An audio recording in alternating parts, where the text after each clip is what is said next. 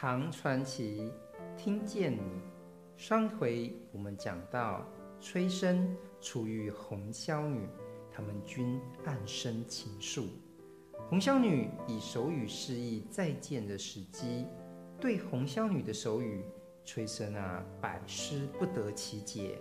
崔生家的昆仑奴摩勒却说自己能解，究竟是真能解，还是别有用意？这正是这回我们要跟大家分享的故事。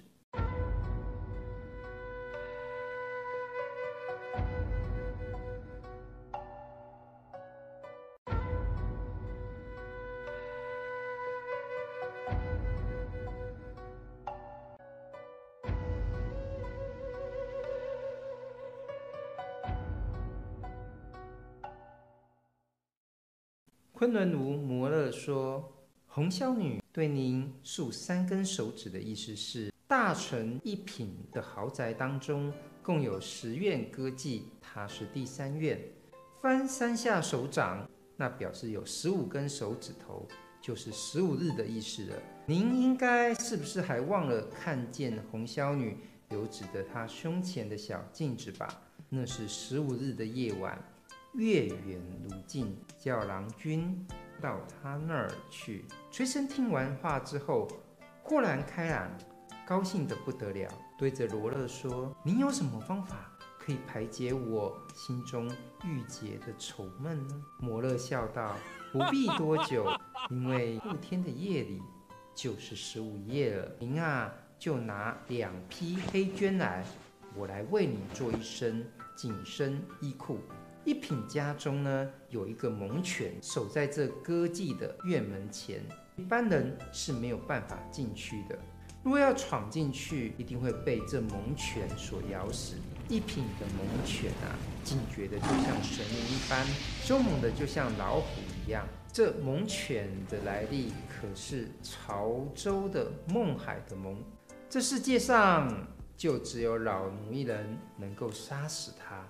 今天晚上我就跟您前去，替您料理料理。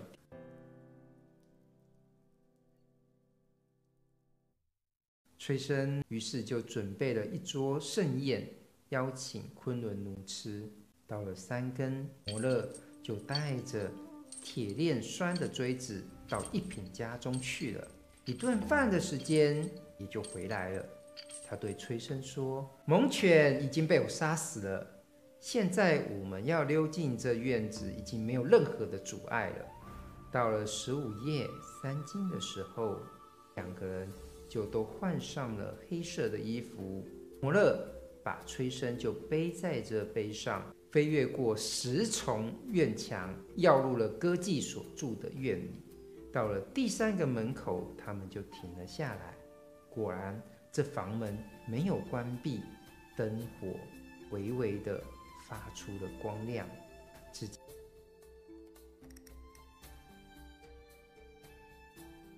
只见红霄女就坐在那儿，长长的叹息，好像在等待的什么。她的耳环、首饰刚刚卸了下来，脸上的脂粉也才刚刚洗去。由于愁闷。而使得她美丽的容貌失去了光彩，含着泪水的眼睛却显得分外的晶莹。只听红绡女吟诵着诗句道：“深谷莺啼恨远乡，偷来花下解诸当。碧云飘断音书绝，空倚玉箫愁凤凰。”这意思是说。在深山里听到黄莺的啼鸣，就会怨恨郎君。我就像汉水边的神女般动了情，解下了诸当。到如今，碧云都已飘散，断绝了一切的音讯。我啊，只能空倚着玉箫，忧愁地对着凤凰。